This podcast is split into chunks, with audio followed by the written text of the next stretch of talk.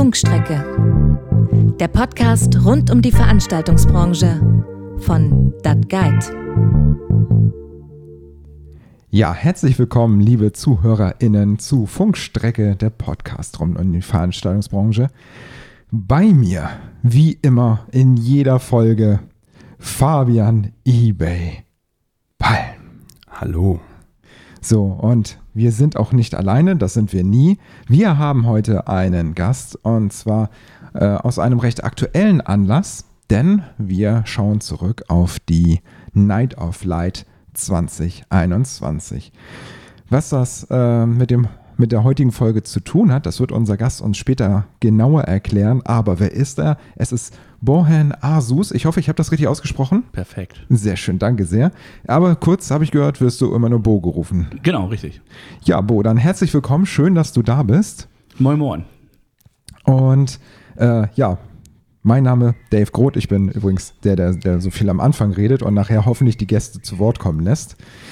Ähm, erzähl doch mal, Bo, wer bist du? Wo kommst du her? Was hat dich in die Veranstaltungsbranche gebracht? Und was hast du auf dem Weg hierher, also bis, nein, nicht auf dem Weg hierher zu uns ins Studio, sondern bis zum heutigen Tage gemacht in der Veranstaltungsbranche? Ja, ich bin jetzt, ähm, gesagt, ich bin der Bo, ich äh, bin gebürtiger Harburger, also aus dem Hamburger Süden. Ähm, bin jetzt 37 Jahre alt, bin seit, ähm, seit immer eigentlich in der Eventbranche. Ich habe nie was anderes gemacht. Das sind die meisten. Ja, das ist auch ähm, bemerkenswert, weil die, die, das ist ja so ein, so ein Liebesding, dieser, dieser Job. Und eigentlich bleiben fast alle dem, dem Job treu und ähm, lassen sich auch von nichts oder von nur sehr wenigen Dingen aus diesem Job irgendwie raus, rausbringen. Und ähm, ja, ich, ich war schon zu Schulzeiten in dem Gewerk unterwegs, habe mich dann irgendwann weiterentwickelt. War früher selber Freelancer, also das, was man jetzt Solo-Selbstständiger sagt. Ähm, und hatte irgendwann eigenes Material. Jetzt habe ich eine eigene Verleihfirma mit, mit Miet-Equipment und ähm, habe die letzten Jahre, wie gesagt, von der äh, ich sag mal, von, von Oma Ernas äh, Goldener Hochzeit ähm, bis zum Konzert eigentlich alles äh, mitbegleitet und ausgestattet.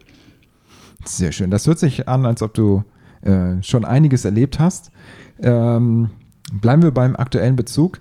Bei dem, was du schon alles in den letzten Jahren erlebt hast, hättest du gedacht, so ein Jahr wie das vorangegangene würde jemals auf dich zukommen?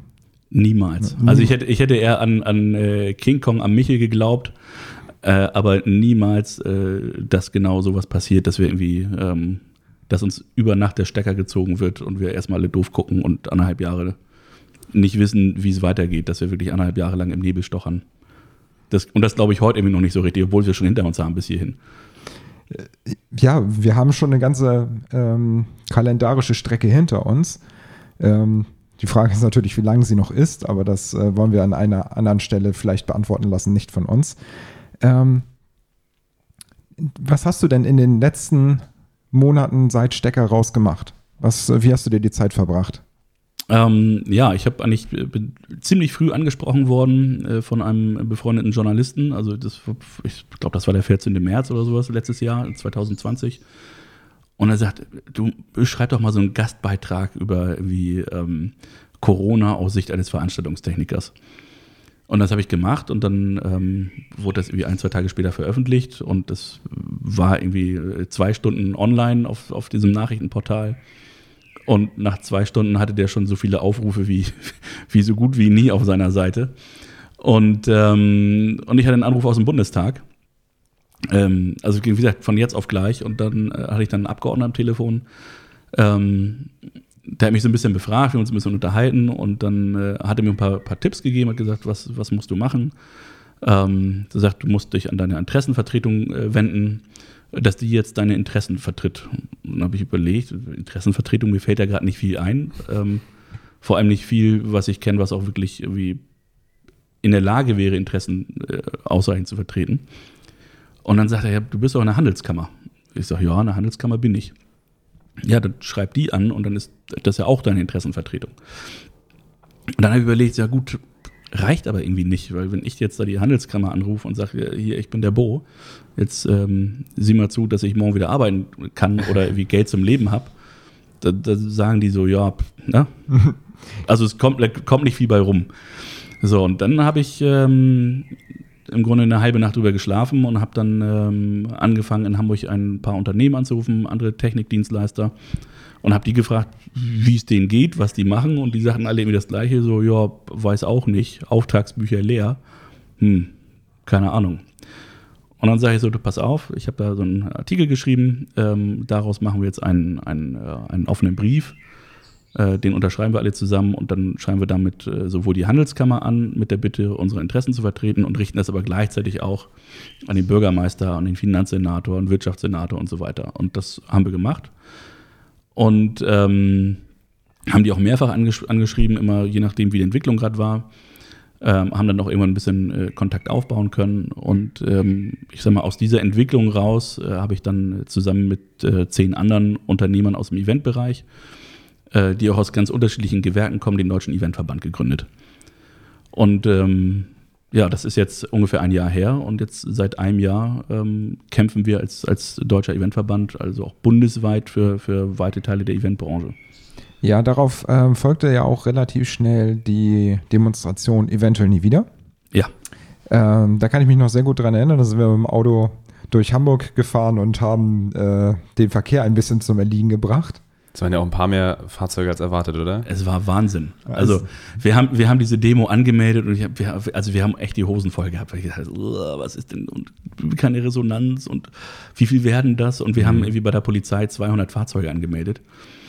Und ähm, ich habe dann eine E-Mail-Adresse eingerichtet irgendwie für diese Autodemo ähm, und habe gesagt, hier, wir planen eine Autodemo und, und meldet euch gerne und sagt uns, mit wie vielen Fahrzeugen ihr kommt. So, und das war halt vor allem, es war die erste Autodemo in Deutschland. Sowas gab es vorher in Deutschland ja. noch nicht. Und ähm, wie gesagt, wir waren super skeptisch. Und wir hatten im Grunde nur diese, die, ähm, ich weiß gar nicht, wie das heißt, die Verlängerung der Glacis-Chaussee als, als äh, Aufstellort für die Fahrzeuge ähm, zwischen Gefängnis und Messe. Und der Platz war relativ schnell relativ voll. Und dann haben wir überlegt, was machen wir jetzt? Und dann hat die Messe gesagt, so, egal, wir machen das Tor auf, äh, schickt die Leute rein. Und dann äh, war auch irgendwann der ganze, das ganze Messe-Außengelände voll. Und wir hatten nachher äh, an die 500 Fahrzeuge aus ganz Deutschland. Das sind wirklich aus dem Süden Autos gekommen. Es haben sich Unternehmen aus Hannover gemeldet und gesagt, ja, wir kommen mit zwei Sattelzügen. Und es war ein riesen, riesen Spektakel. Und ähm, am Ende war es so, dass wir die, die, die Strecke mehr als halb rum hatten. Also wir waren schon äh, eher so auf dem Rückweg. Und dann rief mich dann ein Kollege von der Messe an und sagt so, du, die machen das Tor jetzt zu. Die Polizei sagt, jetzt kommt keiner mehr für die Strecke. Ich sag, was? wir sind gleich zurück. Also es war eine große Runde und wir haben diese komplette Runde im Grunde mit Autos vollgestellt. Das war, das war ein Gänsehautmoment. Und das war der Punkt, wo man halt auch gemerkt hat, okay, ähm, wenn man sich zusammenschließt, wenn man Leute anspricht, kann man auch was bewegen, was erreichen. Und wir haben, wie gesagt, viel bewegt, ne? 500 Fahrzeuge.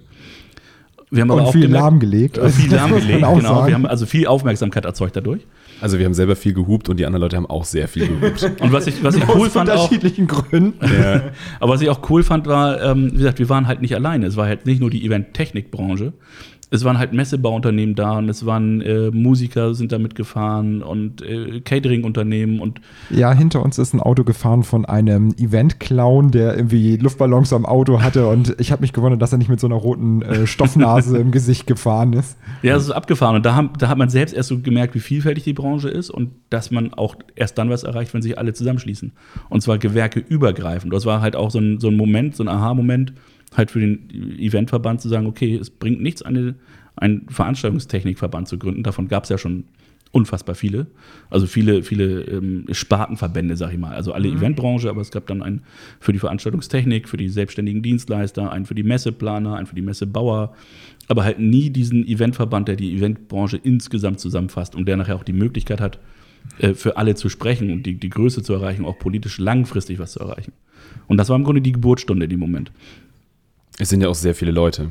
Die, also, wenn man diese, diese Branchenerhebung sich anguckt, ähm, dann sind wir, sind wir sogar vor der Automobilbranche gelandet. Insgesamt ähm, wir sind mit sechstgrößter Wirtschaftszweig in Deutschland. Also es ist nicht zu fassen. So, ich, ja. ich hätte da im Leben nicht dran geglaubt.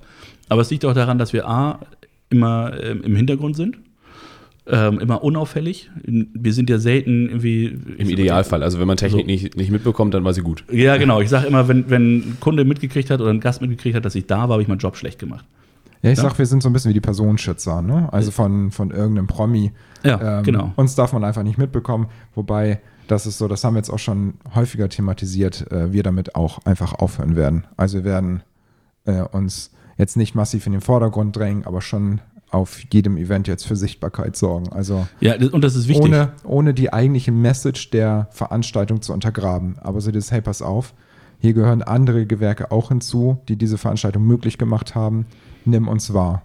Naja, ich habe ja früher, ähm, man kannte das ja noch, dass Bands auf der, auf der Bühne gestanden haben und zum Ende hin sich dann bei allen bedankt haben und gesagt haben, hier, das ist äh, Luise am, am, am Keyboard und das ist der Klaus an der Gitarre und die Leute haben geklatscht und das ist hier äh, Matthias und Uwe an der Technik und das war immer für mich so, so oh, ja, hm, ne, so, also ein bisschen, ein bisschen ähm, äh, schüchtern äh, berührt, so, so, hm, ne, Mehr ein- verlegen als Nee, erfreut. Ja, genau, eigentlich nicht so, eigentlich so, nicht so mein Ding. Ja, wenn sich plötzlich alle umdrehen und dich angucken, obwohl man ja eigentlich in die gleiche Richtung auf die Bühne guckt. Genau, und das das ist so, äh, ja, was wollt ihr von mir? Ich habe äh, doch nur äh, meinen Job gemacht, so, ne? ja.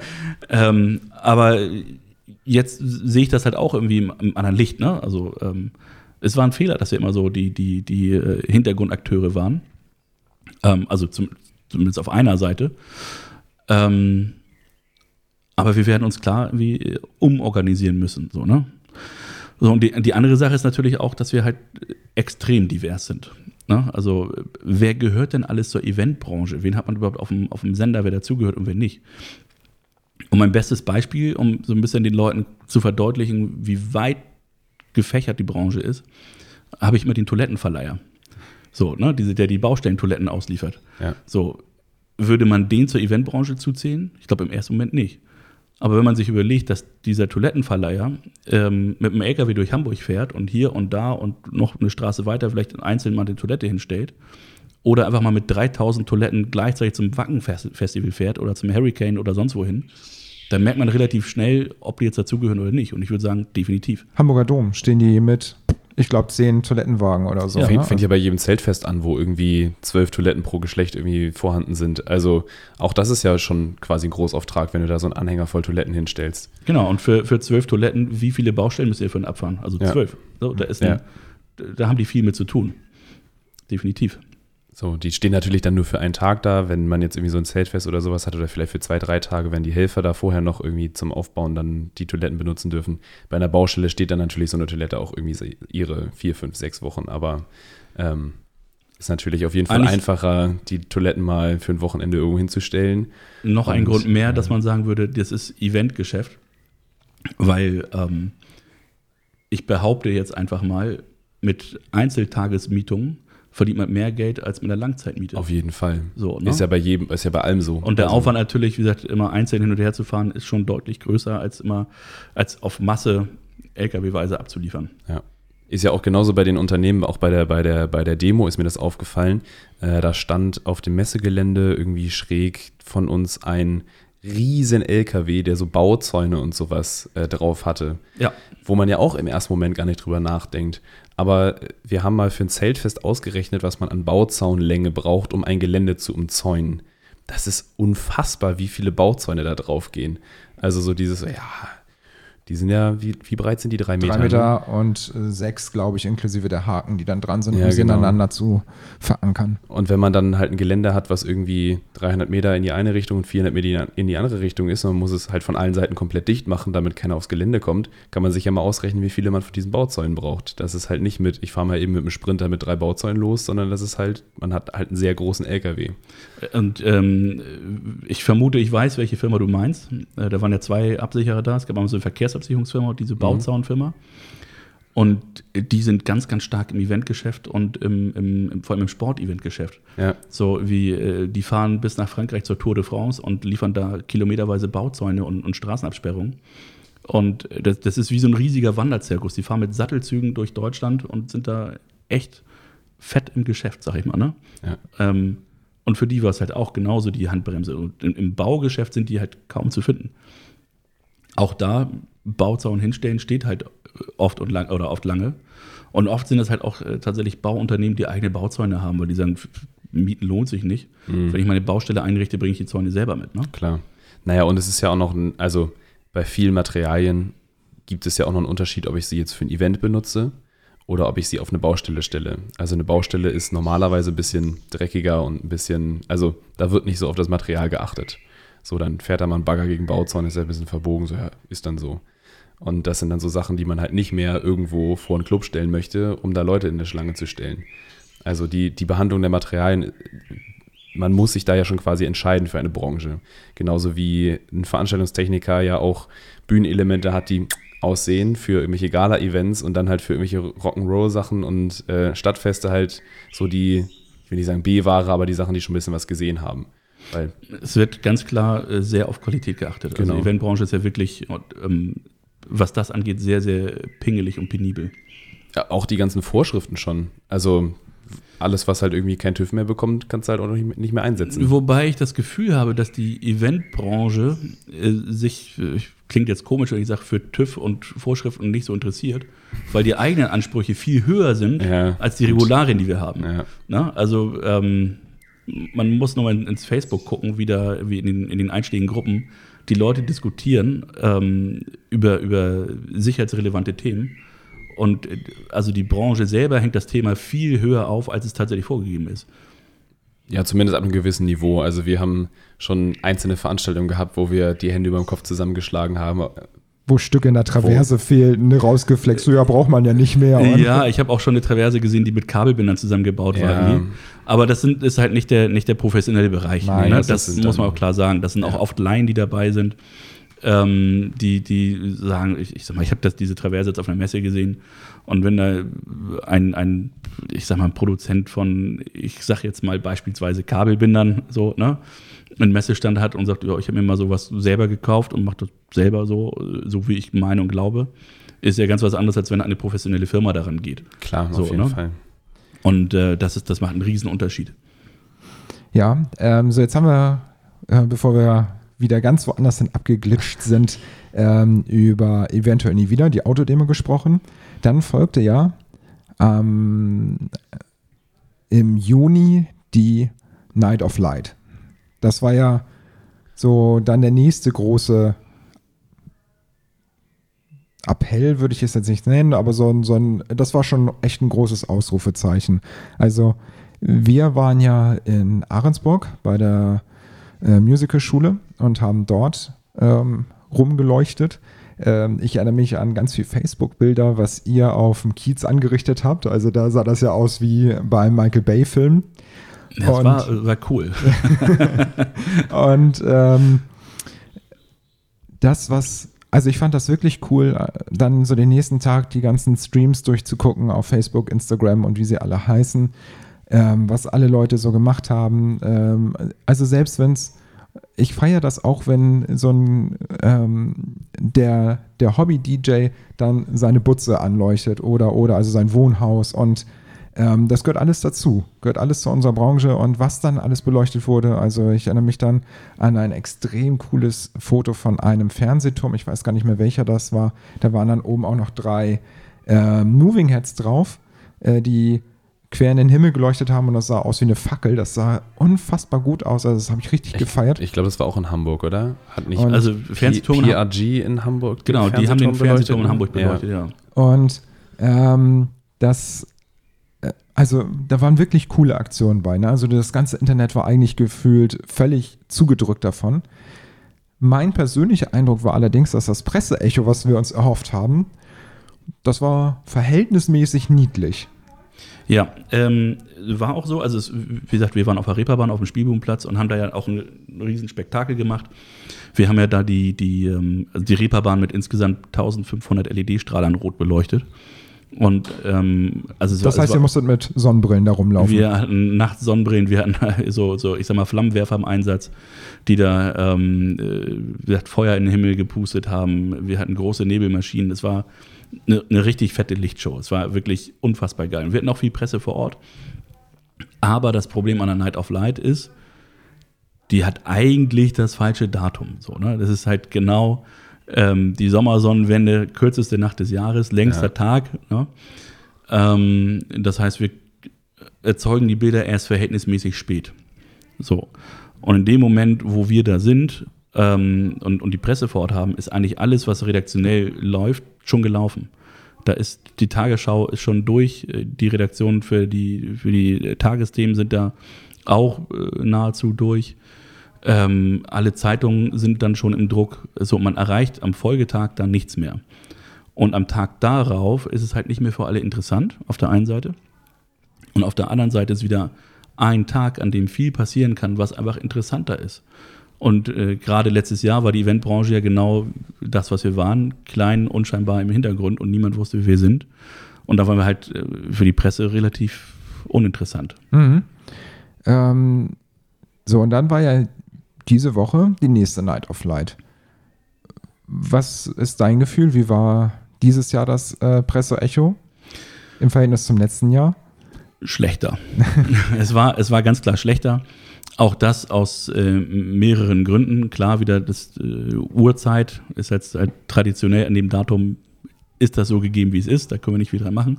Traditionell im zweiten Jahr. naja, aber es ist halt immer, Sommersonnenwende ist immer am gleichen Datum so, ne? oder zumindest sehr ähnlich so. Ja. Ähm, also das ist halt zu spät für, für, für den echten Presseaufschlag auf der einen Seite. Und auf der anderen Seite ist immer wieder dieses, dieses, dieses Thema, es kann viel passieren, bis, zum, äh, bis es für die Presse tragbar wird oder gedruckt werden kann, was dann nachher interessanter ist. Und in diesem Fall äh, ist es halt einfach die, die Fußball-Europameisterschaft, die interessanter ist.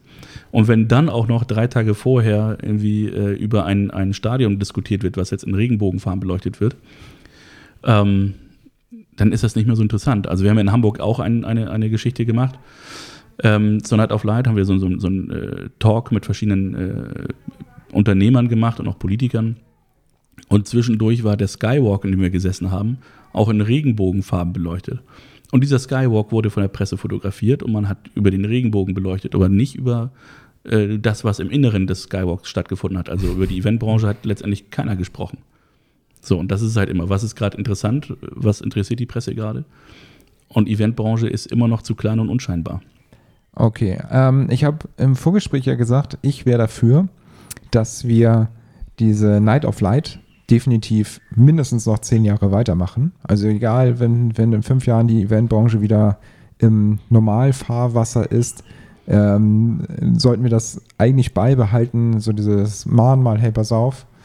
Ähm, wir wollen niemals wieder in Vergessenheit geraten. Ähm, Wäre ein Beispiel oder eine Möglichkeit, um so ein, um diese Night of Light besser äh, nutzen zu können, neues Datum? Oder was sagst du, müsste man zukünftig verändern, wenn wir jetzt mal von 2022 reden, um Night of Light irgendwie cooler zu machen. Also nein, nicht cooler, aber so, äh, also es greifbarer zu machen und für, für nachhaltiger. Also ich glaube, das Datum, das Datum soll wir, glaube ich, nicht ändern. Das ist jetzt so, äh, so wie es ist. Ähm, ich glaube, an dem Datum sollte man festhalten. Ähm, ist, wie gesagt, schwierig. Ähm, ich glaube, irgendwie ein anderer Tag im Herbst, Winter macht das nicht, nicht besser. Ich glaube, das hemmt auch eher Leute, sich daran auch aktiv zu beteiligen, wenn man dann irgendwie im Winter bei Regen oder Schnee draußen irgendwie aufbauen muss. Ähm, eine ganz abstruse Idee wäre ein bundeseinheitlicher Feiertag für die, der Tag der Eventbranche. Dann hätten wir was, worüber alle äh, äh, berichten würden dann. Ne? Man, man kennt ja auch den Tag der Arbeit. Das klappt ja auch ganz gut. Aber warum nicht ein Tag der Eventbranche? Du sagst doch, du bist äh, der Vorstandsvorsitzende des Deutschen Eventverbandes. Ja. Du weißt schon, dass man Feiertage per Petition beantragen kann, ne? Im Bund. Äh, ja. Also im, im, im, Bundestag. Also ähm, up to you. ich, du hast hier zwei Unterstützer am Tisch, die das äh, gerne unterzeichnen. Ich unterschreibe das sofort. so. Wobei, wenn ihr jetzt größenwahnsinnig seid und daraus eine Woche machen wollt, ihr kriegt auch dafür meinen Unterschrift. Wie seid ihr Angestellte?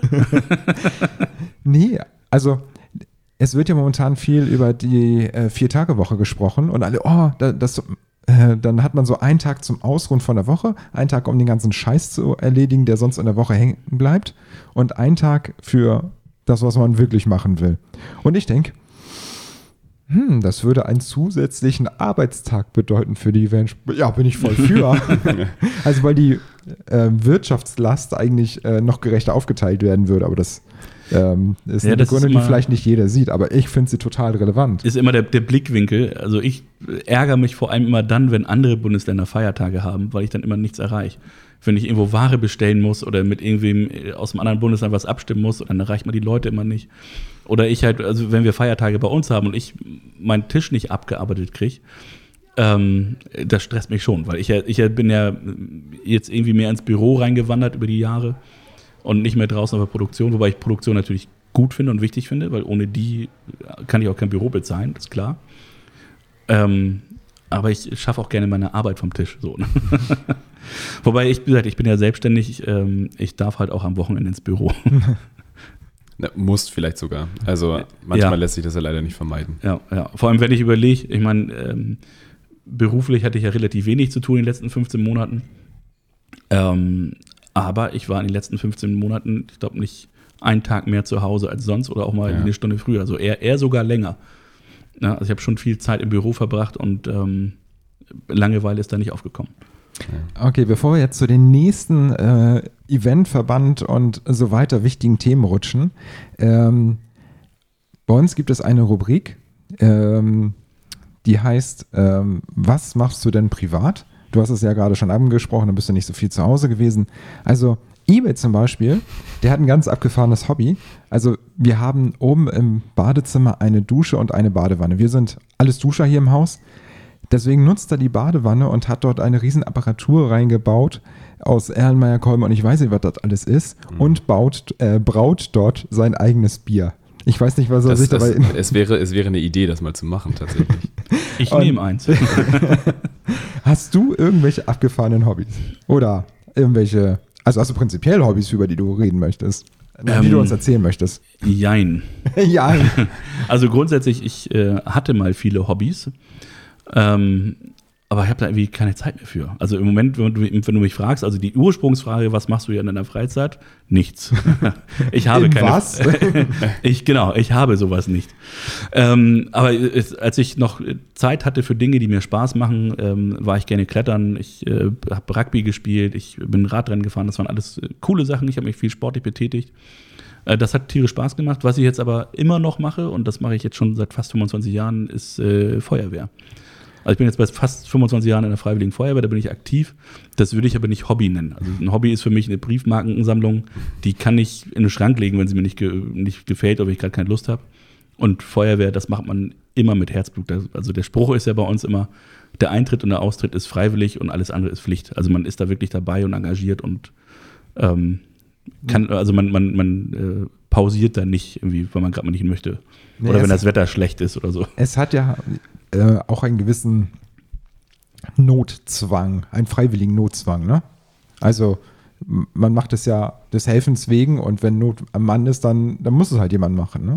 Ja, die Sache bei der Feuerwehr ist ja äh, vor allem, was man, also wie man das mal ganz gut erklären kann, wenn die Feuerwehr gerufen wird, haben alle anderen schon versagt. So, ne? Also alle, alles, was man an, an ähm, Instanzen bei sich im Betrieb hat oder zu Hause oder was auch immer, an, an Notfallmanagementplänen, die hat man ja auch im, im Kleinen, im Privaten, ne? Also was passiert, wenn ich hinten fall, dann rufe ich die Oma an oder sowas. Alle diese, diese Hilfsmittel haben dann schon nicht mehr gegriffen und sind erschöpft. Und dann ruft man die Feuerwehr, wenn nichts mehr geht. Und dann muss die Feuerwehr auch kommen, weil danach kommt kein anderer mehr. ja, ne? vielleicht Also wenn jemand, um die Asche zusammenzufegen Ja, so wenn, oder... wenn die Feuerwehr nicht kommt, kommt keiner. So, und ähm, wie gesagt, wir sind in Hamburg eine relativ große freiwillige Feuerwehr oder sogar die größte Deutschlands mit äh, über zweieinhalbtausend Mitgliedern und 86 äh, freiwillige Feuerwehrstandorte und sind daher sehr, sehr stark eingebunden in diesem, in dem, äh, ich sag mal, in diesem Rettungskonzept oder Sicherheitskonzept der Stadt. So, und ähm, da sind wir als freiwillige Feuerwehr ein verlässlicher Partner. Ich, ich habe ähm, einen Bildartikel über dich gefunden.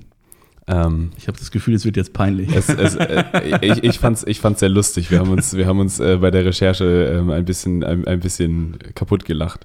Ähm, Du, du hast gegackert wie ein ich habe kleines hab gegackert wie ein Mädchen. kleines Mädchen.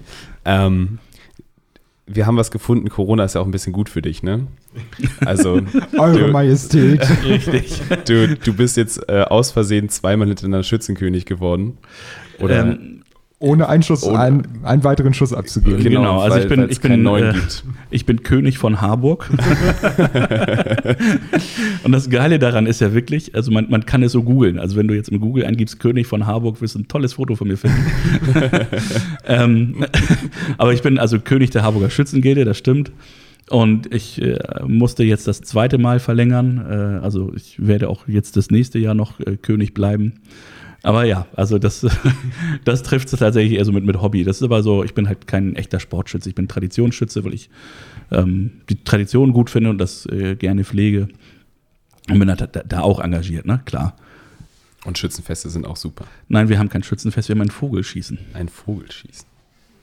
Aber dann auch nachher mit Zelt und alle rein und Klar. Musik. Ja, ja, also wir haben, wir haben ein großes Zelt, wir haben da auch äh, viele traditionelle Veranstaltungen und das ähm, im Grunde, wie man sich ein äh, Vogelschießen auf dem Dorf vorstellt, nur halt in der Stadt und auch äh, relativ groß. Ne? Also, äh, ist jetzt, äh, also die Harburger Schützengilde ist jetzt 1528 gegründet worden, also auch eine der, der ältesten Gilden in Deutschland. Und da steckt halt eine, eine, eine sehr große und, und weitreichende Tradition hinter. Verständlich bei der Jahreszahl. Ja, definitiv. Kann ich mich jetzt nicht dran erinnern, dass ihr, also, Nee, ich kann mich da an die Gründung auch nicht mehr so genau dran erinnern. ist irgendwie schon so ein bisschen in den Hintergrund gerutscht. Okay, also ähm, wenn ihr dann das nächste Mal, also nächstes Jahr, ähm, wieder schießen dürft, ähm, dann kommen wir gerne vorbei und schauen uns das mal an. Also wenn du sagst, das ist Ich bitte schon, darum. das ist äh, derartig ähm, traditionell, da sind wir natürlich ein Freund von und werden uns das gerne anschauen. Das ist tatsächlich so, weil, also wenn man sich das anguckt, also ihr kommt gerne vorbei, nächstes Jahr Mitte Juni zum, äh, zum traditionellen Spargelessen. Ihr werdet sehen, da sind halt nicht nur, ich sage jetzt mal uniformierte Betrunkene, sondern das, das ist, also, Es sind auch normale Betrunkene da. also diese, diese Veranstaltung hat tatsächlich einen relativ hohen Stellenwert in der Gesellschaft. Ähm, und traditionell erhält der, der Bürgermeister von Hamburg den, den, äh, die Festrede da. Und es sind halt viele ähm, ähm, Unternehmer äh, mit vor Ort und Vertreter des, der, der, der, äh, sowohl der Re- Regionalpolitik als auch der, der, der Landespolitik und auch Bundestagsabgeordnete, die kommen da tatsächlich hin, weil sie halt diese, die, die Wichtigkeit der Tradition erkennen und auch mitpflegen und fördern. Oh, das klingt natürlich äh, sehr spannend. Also du hast uns in unserem Vorhaben definitiv bestärkt. Wenn man, wenn, man, wenn man mal mit Kevin Kühnert anstoßen möchte, dann sollte man zum Schützenfest nach Hamburg. zum, zum Vogelschießen. Der war da noch nicht, der war da noch nicht, aber du, genau, du hast richtig erkannt, das Vogelschießen. Genau. Da wird da bei uns sehr, sehr großer Wert drauf gelegt. ähm, aber also äh, es gibt tatsächlich Bundestagsabgeordnete, die kommen da zu Besuch und der Bürgermeister ist traditionell immer da und hält die Festrede. Und der wird hoffentlich nächstes Jahr, wenn wir es äh, durchführen dürfen, dann neben mir am Tisch sitzen und wir zusammen einen Teller Spargel essen. Ich freue mich darauf. Da wartest du jetzt seit zwei Jahren drauf. Ne? Ja, ich mag Auf, Spargel. auf den Moment. Ach, scheiß dass, auf der, den Bürgermeister. dass der Bürgermeister da sitzt, ist völlig egal. Na, was soll ich sagen? Also, wir haben ja eigentlich das Thema Eventbranche und ähm, der Hamburger Bürgermeister ist jetzt im Moment nicht der Bürgermeister, der bekannt geworden ist dafür, ähm, äh, Dinge mutig zu ermöglichen, sondern eigentlich ist er eher so sehr konservativ und äh, zurückhaltend äh, im Umgang mit der, mit der Pandemie. Ja. Und dann äh, willst du ihn ein bisschen den Spargel in den Schoß kippen. Ja, mal gucken. Ich bin ja grundsätzlich nicht nachtragend, je nachdem, wie die Situation nächstes Jahr ist. Ja, und ich Nein. glaube, man möchte in dieser Situation auch in keiner Form politischer Entscheider sein. Nein, also, ich bin, das- super, das hab ich bin ich- sehr froh, dass ich mich nicht darum kümmern muss. Man macht sich ja in allen Fällen immer nur angreifbar. Ähm, und wir haben jetzt das Glück, dass wir hier in Schleswig-Holstein sind. Und in Schleswig-Holstein ist es ja alles ein bisschen anders. Also, wenn man irgendwie immer sieht, was alles offen hat, und dann fährt man nach Hamburg, denkt sich so wie Ausgangssperre. So, Ja, also ich muss sagen, ich, ich habe ihn ja auch im, in der Pandemie getroffen und ich habe auch mit ihm gesprochen und ich habe auch Ja. klar gesagt, ähm, Herr Tschentscher, ich will mit Ihnen nicht tauschen. Ja. Also beim besten Willen nicht. Also Ja. als Bürgermeister oder, oder Ministerpräsident, je nachdem, in welchem Land man gerade ist, ähm, kann man das, was man macht, eigentlich nur falsch machen. ja. Ne? Es gibt da keinen keinen Masterplan, kein, kein äh, also das, gab es noch nie. So, es gibt nichts, wo man sich darauf berufen kann, wo man gucken kann, wie, wie hat man es früher gemacht oder äh, also es ist seit anderthalb Jahren im Nebel stochern. Und wir haben halt einen Bürgermeister, der ist, der ist Mediziner. So, äh, der weiß vermutlich, wovon er spricht und womit er zu tun hat. Grob. Ne? Also, wie gesagt, auch der hat das ja noch nicht so erlebt. Äh, hat uns trotzdem einen Vorteil dadurch, so, ne? Oder uns gegenüber. Ähm, aber wie gesagt, ich äh, würde das äh, nicht machen wollen an seiner Stelle. Also ich, ich wäre wahrscheinlich krank gewesen. Man kann es keinem recht machen. Es gibt immer Leute, die gegen alles dagegen sind. So. Und letztendlich die Eventbranche, nicht nur in Hamburg, sondern auch in anderen Ländern, die haben ja das alle mitgetragen und gesagt, wir erkennen ja die Ernsthaftigkeit an, dem, an der Problematik. Und äh, ich glaube, da war auch niemand unseren Politikern ernsthaft böse. Zumindest nicht, was die Schließungsmaßnahmen angeht, sondern tatsächlich nur, um, um wenn es um die Wirtschaftshilfen ging, um die Unternehmen halt wirklich über diese Krise Ja. hinwegzutragen. Äh, Ja, das da- haben, haben wir auch immer betont. Wir sind keine Kritiker der Maßnahmen, sondern der Gegenmaßnahmen. Ja. Also, Ja, so, genau dass das. wir nicht kritisieren wollen, dass es diese Pandemie gibt und dass wir was dagegen tun, sondern in welcher Form dagegen was getan wird, dass wir nichts tun können. Ja, also das ist das, was ich immer gesagt habe. Ich kann damit leben, aber wenn ihr mir den Saft abdreht und ähm, vor allem, die haben ja nicht unseren, unseren Beruf verboten, was die Technik angeht. Ich darf ja trotzdem losfahren und irgendwo Lautsprecher aufstellen oder ähm, äh, Videostreamings produzieren oder sowas. Ja. Das findet nur alles nicht statt. Also mir wurde einfach nur die Unternehmensgrundlage entzogen. Ja. So, und wenn man das tut, wenn man mir verbietet äh, oder nicht ermöglicht, meinen meinen, ähm, Lebensunterhalt selbst zu erwirtschaften, dann muss man mir das nötige Geld zur Verfügung stellen, damit ich meine Familie ernähren kann. Also es geht ja nicht darum, dass ich jetzt einen, dringend einen Porsche brauche oder einen Ferrari und ich will auch nicht eine Familienreise nach Las Vegas machen, um das Taschengeld dazu Geht ja im haben. Moment sowieso nicht. Ja, eben. Ja, Porsche geht, aber Las Vegas nicht. Ja. ähm, es geht ja wirklich, dann, äh, wirklich ganz banal nur um die Füllung des Kühlschrankes zu Hause. Ja. Was anderes wollten wir alle nicht. Und ums Ne? Dach über dem Kopf. Genau, Also, wir brauchen was zum ja. So, wir wollen auch da wohnen, wo wir gewohnt haben. Wir wollen jetzt nicht irgendwie in eine Zeltunterkunft gehen, weil wir die Wohnung nicht mehr halten können, Ja. sondern jeder soll doch seinen Lebensstandard erhalten können ne? und äh, was zu essen haben. Und dann ist doch allen, äh, sind alle glücklich. Mehr wollen wir nicht. So. Genau. Und wir wollen aber auch wieder ähm, zurück ans Netz, ne? Klar. Also Natürlich. Ich will nicht die nächsten fünf Jahre irgendwie vom Staat leben. So, dafür macht mir mein Job zu viel Spaß. Ich glaube, das ist äh, ein äh, Abschlussstatement, mit dem wir leben können, ähm, dass wir auf jeden Fall wieder loslegen wollen und dass es nicht darum geht, dass wir damit äh, unser Geld verdienen, weil wenn der Staat uns finanzieren würde, würden wir uns jetzt auch nicht drüber beschweren, ähm, sondern dass es darum geht, dass wir einfach Lust haben, wieder was zu machen. Und das merkt man ja irgendwie, zumindest ich merke das bei den paar Events, die wir jetzt irgendwie so im letzten und in diesem Jahr gemacht haben, dass das jedes Mal wieder richtig aufregend war irgendwie. Also auch jetzt am Dienstag, als äh, ich bei, bei dir dann bei, der, bei dem Streaming dabei war, war sie so, oh, mal wieder Technik anpassen. ne? Hat richtig Spaß das gemacht, hat richtig oder? Spaß gemacht. Das ist richtig auch, auch dann der Abbau irgendwie und mit dem Gedanken, dass man am nächsten Tag um 6 Uhr aufstehen muss, weil man ja irgendwie arbeitet, um über die Runden zu kommen und dann halt nebenbei die, da war meine Stimme kurz weg, äh, und dann nebenbei irgendwie die Sachen macht, mit denen man eigentlich, an denen man eigentlich Spaß hat. Ähm, es ist zeitlich leider nicht so schön. Naja, das Ding ja. habe ich ja auch gemerkt, als ich äh, bei uns das Lager geplündert habe, stand ich im Lager. Warte mal, was ist denn jetzt in welchem Case? Also welche Kabel sind Ja. wo drin und so, ne? Und also man ist so raus, das ist so brutal. Das ist Und verrückt, ne? äh, es ist, als ob du irgendwie einen neuen Job anfängst. Also du bist nicht ganz doof, ähm, ganz unwissend, aber es ist schon, Es fühlt sich nicht an wie anderthalb Jahre, sondern eher Ich habe hab neulich eine, eine Bühne an der Ostsee aufbauen dürfen. Ich verrate dir nicht, wo ich, äh, wo ich über Muskelkater hatten. Das, war, also, das ist schon komisch. ja, ist, äh, Ja, einfach anderthalb Jahre nicht, nicht so bewegt und betätigt.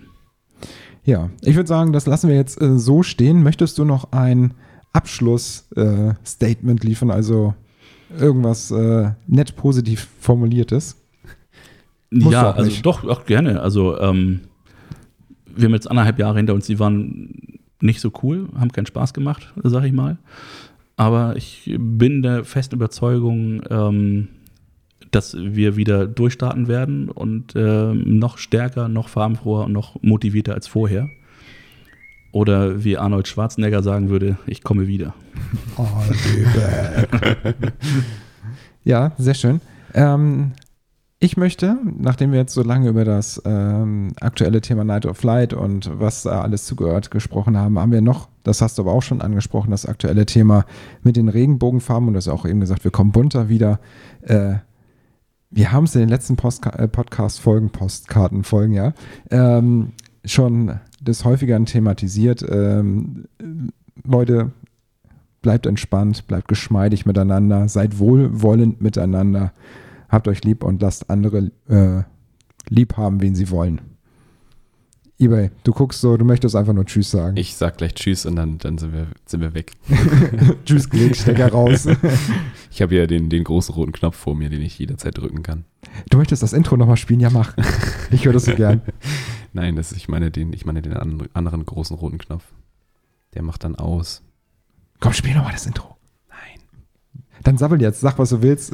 Ich äh, verabschiede mich. Danke, Bo, dass du hier warst. Sehr Ähm, gerne. Und wir verabschieden dich jetzt in den Hühnerposten. Da, Ich ähm, gebe alles. Du gibst alles. Ja, dann äh, auch von mir vielen lieben Dank, dass du da warst. Äh, vielen lieben Dank, eBay, dass auch du wieder dabei warst. Und Muss mein ja, Name ist ne? Dave. Und ich danke euch für euer Engagement und dass ihr das hier macht und äh, auch da euren Beitrag leistet. Sehr schön, danke. Ja, mein Name ist Dave Groth. Schön, dass ihr eingeschaltet habt und verpasst nicht die nächste Folge von Pod, äh, Funkstrecke, dem Podcast, vom Podcast der Funkstrecke. Hast, jetzt, ist- hast jetzt den Bogen verloren. Ich habe jetzt eine schön zerschachtelte Abschlussmoderation getätigt. Freut euch auf den nächsten Gast. Ich äh, verrate nicht, wer es ist, dann freut euch einfach so drauf. Tschüss und auf Wiederhören. Ciao.